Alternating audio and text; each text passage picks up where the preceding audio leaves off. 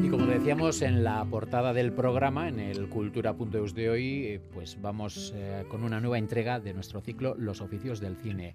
Hoy vamos a hablar de los directores de arte. El cine consiste en la creación de un universo visualmente habitable. Sabemos que lo que se nos muestra existe solo a nivel de recreación escénica, pero si los elementos están convenientemente ordenados, si el embrujo de la credibilidad funciona, nos zambulliremos sin prejuicios en esta simulación, independientemente de lo fantasioso que resulte. Para hablar eh, de los directores de arte y como siempre en este ciclo estamos contamos con la presencia de nuestro compañero y excelso experto de cine, Iker Zabala. León Iker. Caixo, León. Bueno, hoy tenemos dos eh, expertos, además, dos directores, perdón, el experto eres tú, ellos también. Ellos también, sin duda. En su, en su apartado, sin duda.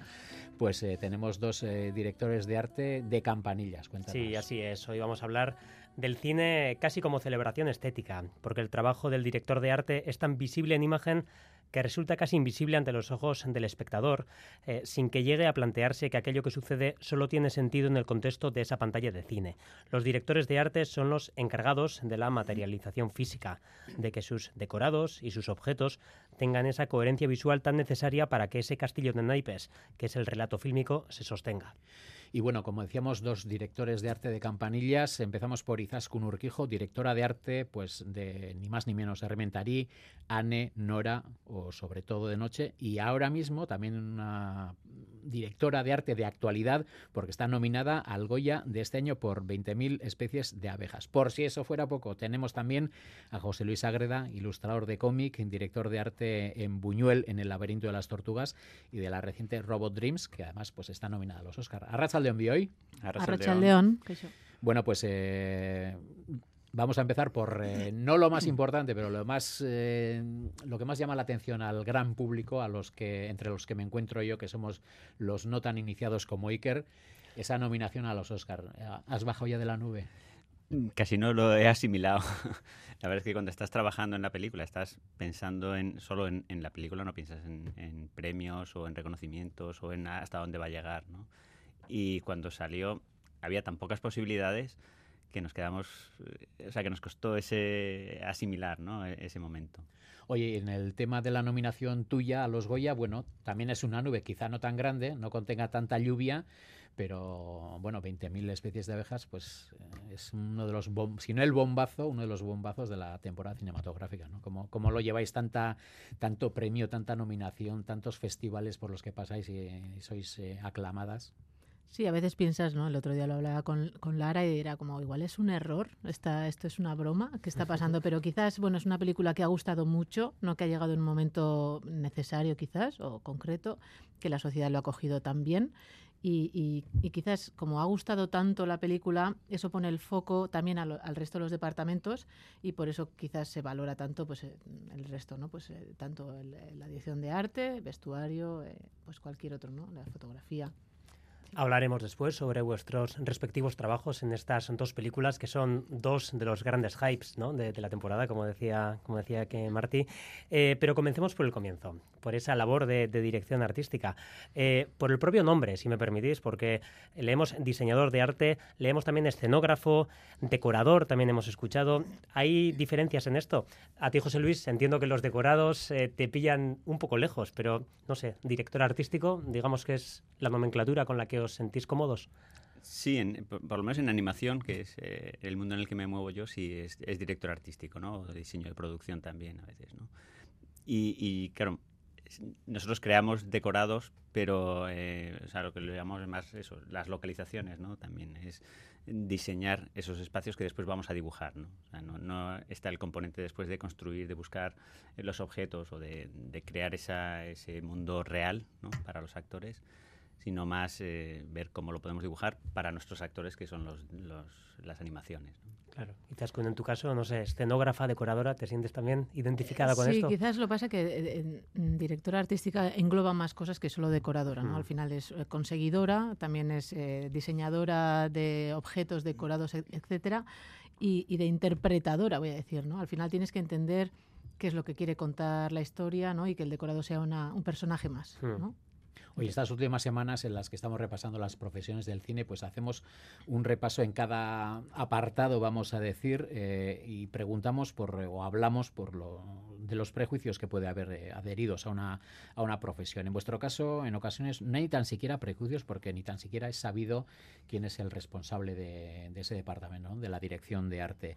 Eh, porque no voy a decir que se silencia, sino que no tiene, no, no, no, ocupa un lugar tan destacado en los créditos e incluso en la difusión de la película. ¿Cómo se podría explicar vuestro, vuestro cometido? ¿Cuál es, ¿Cuál es la misión, vamos a decir, principal? Ya nos has hablado de conseguidora y demás cosas, pero la misión principal, eh, para que nuestros oyentes se hagan una idea. Bueno, mi, mi trabajo eh, trata en, le, tenés un guion, entiendes qué decorados va a haber, tienes que entender la historia, la época, los personajes, porque esos, esos decorados que vas a diseñar tienen que hablar de esos personajes y de esa historia.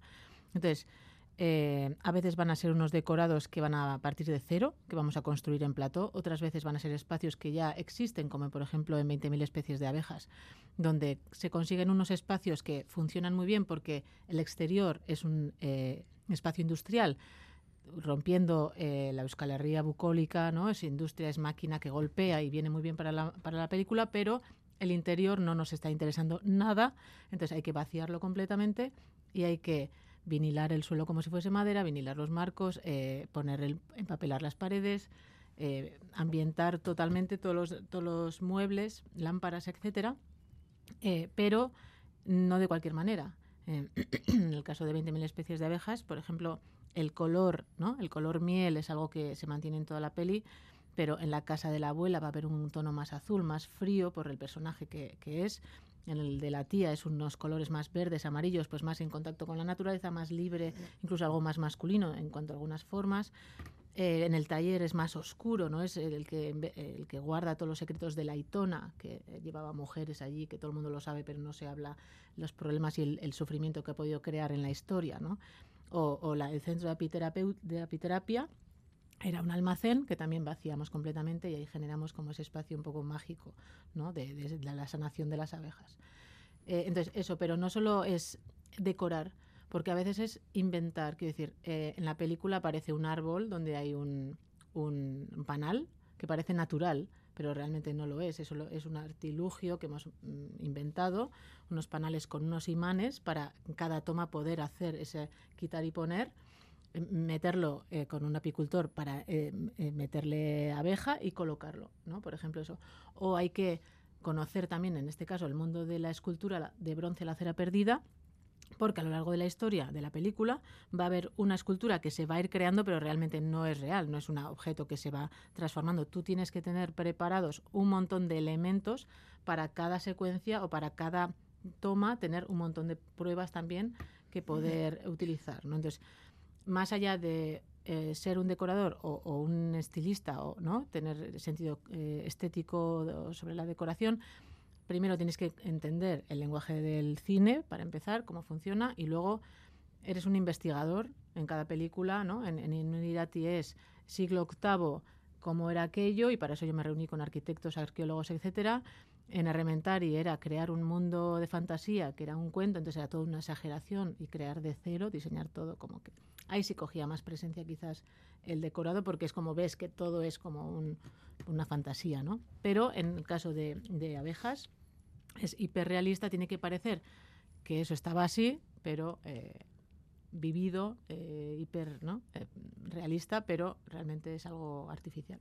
José Luis, en tu caso, imagino que algunos de los elementos que menciona Izaskun serán comunes y muchos otros no, ¿no? Por ejemplo, vosotros lo de aprovechar cosas que ya existen, bueno, lo tenéis que crear todo desde cero o, bueno, o empleando referentes, ¿no? Eh, Eso es. Pero bueno, eh, hay muchas cuestiones que, que, son totalmente distintas, ¿no? En el campo de la animación. Sí, pero yo, yo creo que en esencia es o sea, la parte esencial en cuanto a nuestro, nuestra tarea dentro del mundo del cine es la misma, ¿no? Es la historia, que sería como lo esencial, y, la, y lo siguiente, la, la, visión del director, ¿no? Es qué, qué, es lo que está buscando el director, qué es lo que, eh, que necesita, qué herramientas le podemos dar nosotros como, como, diseñadores para que la cuente de la manera que quiere, ¿no?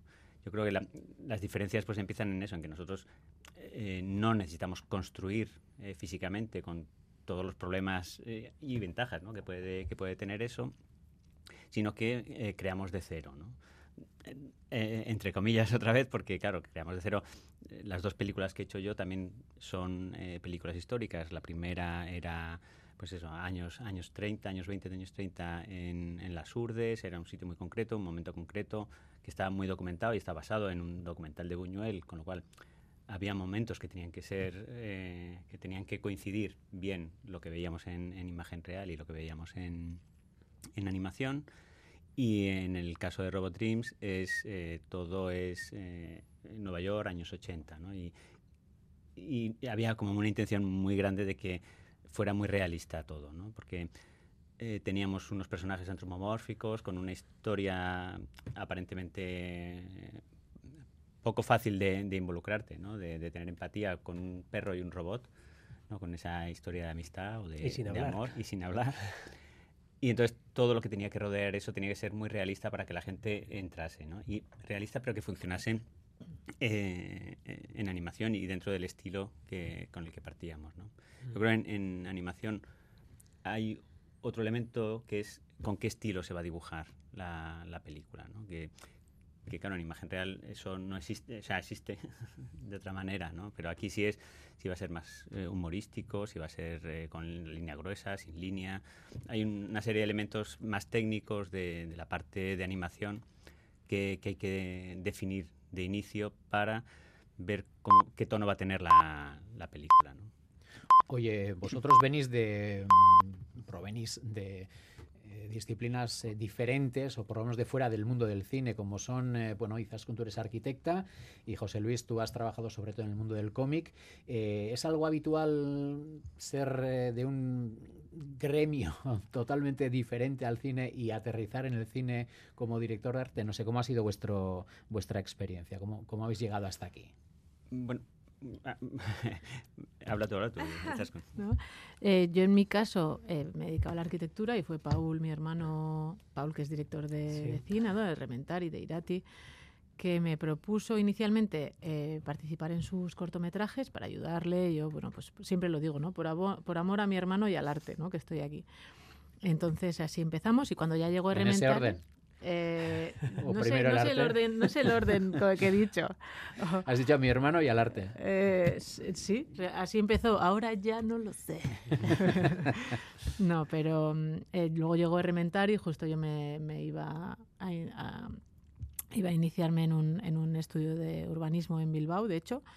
Y fue como, bueno, pues decirle, oye, perdona que no, no puedo empezar aquí porque me han propuesto esta aventura y, y ahora mismo es lo que voy a hacer. Y al final me he quedado ahí. Y bueno, yo creo que, que no es casualidad que luego queramos quedarnos, o yo en mi caso, ¿no? venimos de unas disciplinas, yo eh, de la arquitectura, eh, de la cual he aprendido muchísimo en la parte técnica de diseño, de saber observar, de un montón de cosas, ¿no? de trabajar muy duro, de sufrir mucho y creo que todo eso también me ayuda pero de algo mucho más burocrático, ¿no? Hoy en día, que no es como la arquitectura de antes. Eh, y entonces, en este mundo del cine, quizás me siento más libre artísticamente, ¿no? Hablando. Entonces, eh, todo es mucho más rápido, más efímero. Las, son emociones también que te atrapan mucho, porque la arquitectura es mucho más lento, más pausado, no más pesado, quizás, que, que me encanta, me apasiona.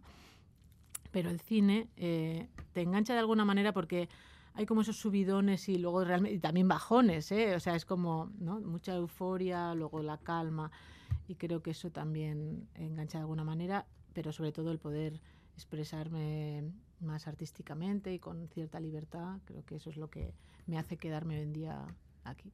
Oye, José Luis, en tu caso, pues la distancia podríamos decir que no es tan larga entre el cómic y el, y el cine de animación. Cuéntanos, ¿cómo, cómo has llegado del cómic a, a ser director de arte?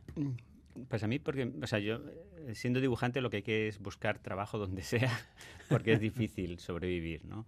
Entonces yo hacía publicidad, hacía diseño de personajes para series, para proyectos de animación, vamos, eh, ilustración, y me llamó eh, Salvador Simó, el director de, de en el laberinto de las tortugas, que había, había visto mi trabajo y le parecía que podía encajar y que podía funcionar para, para su proyecto, ¿no? Y así fue como entré en dirección de arte, ¿no? Aunque ya, ya conocía un poquito los procesos. ¿no? Y a mí hay una cosa distinta al, trabajo de, de Izaskun, que justo lo mío es lo contrario, es mucho más lento que el trabajo en publicidad o en cómic o, en prensa, sino que esto es como más relajado, tienes mucho más tiempo para ir evolucionando, para ir mejorando el proyecto, porque los proyectos de animación eh, son sobre todo lentos. O sea, hay, un proceso de, de limpieza, ¿no? Empiezas todo muy en RAF, después lo vas limpiando, lo vas ajustando, vas delineando, vas haciendo el color. Entonces hay esa parte como más tranquila y de, de perfeccionismo que encaja mejor con, con mi personalidad que, que, el mundo de, de, la prensa, que es en lo que me movía yo, que era siempre pues muy rápido, ¿no? Y haces una cosa para la semana siguiente, después hay otra, después hay otra y todo se va olvidando, ¿no? Pero ese proceso así lento, pues a mí me, me gusta, ¿no? Sí, nos decía Pablo Breger, ¿no? El cine de animación es como el de imagen real, pero a cámara muy lenta, ¿no? Que es una manera también de... Al principio le decían que, que la diferencia era... Eh, que el, cine de, de, imagen real son los 100 metros lisos y el otro es un maratón, pero al final decía él, no, no, estos son 100 metros lisos, 100 metros lisos, 100 metros lisos, 100 metros lisos, porque al final cada una de las fases es muy intensa, ¿no? Es verdad que, que está compartimentado y, y, bueno, hay que ir cerrando fases, ¿no? Pero cada fase pues también es, es intensa en su momento. Sí, yo sí que diría que realmente lo que más me gusta en lo que es el proceso de, de crear una película, en mi caso, en la dirección de arte, es, es la, la parte previa. ¿eh? Claro la de diseño en la que estoy tranquila, en la que estoy investigando, ¿no? creando esa, mm. ese imaginario. Luego ya llega el rodaje y ya, ya, ya empiezan los problemas, los cambios cada día, ¿no? el, el solucionar. Bueno, ya mm. hemos solucionado el día de hoy, a ver mañana, ¿no? y cada día es así, ¿no? es un reto. Y, y, y bueno, es bastante exprime bastante a nivel energético mm. y sí humano, la verdad. Bueno, en Oficios del Cine pretendemos hacer una panorámica por diferentes funciones indispensables para que una película se lleve a cabo. Esos eslabones se unen mediante las preguntas que os vais formulando entre los eh, diferentes eh, gremios, entre los diferentes profesionales. En este caso, el jueves estuvimos con los encargados de efectos especiales y efectos visuales. Son John Serrano e Iñaki Gil comprobaréis que no preguntan como tal nada de forma estricta, pero nos dejan lecturas muy interesantes hay muchas veces que andamos con armas, con, con ese tipo de, historias y hablas con el departamento de arte y, te lo facilita mucho. Para esto yo, mira, yo llego hasta aquí y luego me hacen falta ciertas cosas de atrezo y tal y cual y las puedes facilitar tú y así es más sencillo para mí y la verdad que siempre lo hacen y siempre llegamos a un compendio correcto. A los directores de arte a mí me, me alucina su trabajo porque claro, yo vengo del todo el mundo digital con ceros y unos. Es muy muy alucinante llegar a un set que está construido y que de repente ha salido también de la mente de alguien, ¿no? Pero es físico, tú lo puedes tocar. Me gusta mucho cómo, cómo interpretan eso, ¿no? Cómo, cómo de repente ese realismo a las cosas que luego sacas la cámara hacia atrás y te das cuenta que o igual estás en mitad de un campo donde han construido algo bueno, esa complicidad entre las áreas, ¿no? que yo creo que es uno de los leitmotiv de estas preguntas que os dejéis grabadas entre los diferentes campos.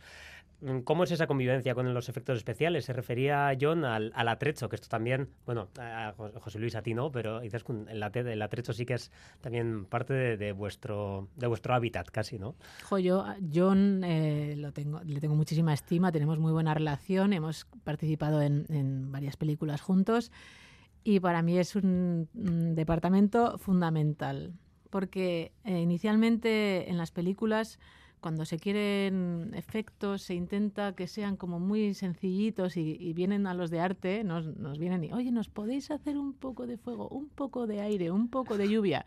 No, no, llama a drama, ¿no? Llama a efectos especiales, ¿no? Entonces, a nosotros nos solucionan muchísimo y yo con John suelo tener muchas conversaciones. En, en la película de Anne hicieron las piedras falsas, en Irati hicieron toda la cascabarra, en Arrementar hicieron los, los martillos falsos para martillear, ¿no? que eran de espuma. Y, y ahora en 20.000 especies de abejas pues han hecho las hogueras y el fuego. ¿no? Entonces yo eh, tengo bastante complicidad con, con, John y bueno, con el departamento, la verdad, y, y yo siempre digo, arte no hace fuego, el departamento de arte no hace lluvia y no hace humo ni hace viento. Y es como un lema. Iñaki decía también, ¿no? Es evidencia que a veces escuchamos y olvidamos eh, porque es parte del embrujo, ¿no? Eh, si abres un poquito el plano, seguramente lo que se ve no tiene nada que ver con lo que se está contando, ¿no? Eh, bueno, al fin y al cabo también, vuestro cometido también es construir una ficción que sabemos que está manipulada, pero sin que se vean esos hilos, ¿no? Que es algo que también abarca mucho a la animación, ¿no? Sí, vamos, totalmente. Es hacer creíble lo, increíble, ¿no? Y en animación hay veces que los mundos son más de fantasía e intentamos que tengan esa, veracidad, ¿no? Y claro, nosotros, el departamento de, de, o sea, de, efectos especiales es tanto eh, un departamento dentro de animación como el, el, equipo de compo de después, ¿no? Entonces sí que hay mucha, también mucha comunicación porque compo después va a tener que juntar la animación por un lado, eh, los fondos que hemos creado por otro, y hacer que todo eso funcione, ¿no? Entonces tiene que haber mucha comunicación para ver qué necesidades van a tener ellos, cómo quieren que les entreguemos eh, eh, nuestro, nuestro trabajo, nuestros ficheros, cómo va a funcionar eso con, con, animación, si vamos a poner sombras o no, qué tipo de iluminación. O sea, al final sí que hay que tener como mucha relación con el resto de departamentos para que la cosa fluya y sobre todo para que no se junte en el último momento todos los problemas que sería ese en el departamento de compo, ¿no? Bueno, como hemos dicho al principio, pues en este ciclo de profesiones del cine, pues eh, establecemos una especie de cadena entre las diferentes eh, profesiones y diferentes profesionales. Entonces siempre pedimos a, los profesionales de un departamento que formulen una pregunta a los invitados de la semana que viene. En este caso, los siguientes invitados serán directores de fotografía. ¿Qué les preguntaríais? Quizás con yo le preguntaría qué es lo más importante que espera de, la dirección de arte, en este caso, o del departamento de arte, cuando llega a rodar a un espacio. ¿Qué espera que, que esté siempre o cómo espera que estén las cosas? O, bueno, un poco, ¿a qué le da prioridad? José Luis, en este caso, los directores de fotografía no son estrictamente compañeros tuyos en una película de, animación, pero no sé, quizás desde el otro lado de la barrera. Sí, sería más eso, ¿no? Y sobre todo después de haber trabajado con eh, gente que sí ha trabajado, o sea, que se ha dirigido eh, películas de, imagen real, hay como cierta cosa de que el director de arte es, en el rodaje es el que tiene más poder, ¿no? Esa sensación ahí solo ver si, si eso lo percibe eh, el director de arte, si, si, o sea, el director de fotografía, si tienen esa sensación, o, es la sensación del resto del equipo diciendo, pero ¿por qué están mandando? Por, ¿Cuándo hay que rodar? ¿Cuándo no? ¿Cuándo? Es un poco más por eso, curiosidad personal. Pues como ocurre con gente tan interesante, pues en el guion teníamos preparadas muchísimas más preguntas, pero el tiempo se nos echa encima. Y la verdad es que es una labor siempre engorrosa tener que cortar casi casi de raíz pero bueno, pues, si fuera por nosotros seguiríamos pues toda la tarde prácticamente con vosotros. Y Zaskun, eh, José Luis, muchísimas gracias eh, a, vosotros o a los dos por vuestras interesantes explicaciones y sobre todo muchísima suerte pues tanto en los Goya y, qué decir, en los Oscars, ¿no? A, ver, eh, a ver si os vemos en la tele ahí saludando con el, con el premio bajo el brazo. Es que rica, cualquier cosa puede pasar, así que es que ricas. Es que ricas.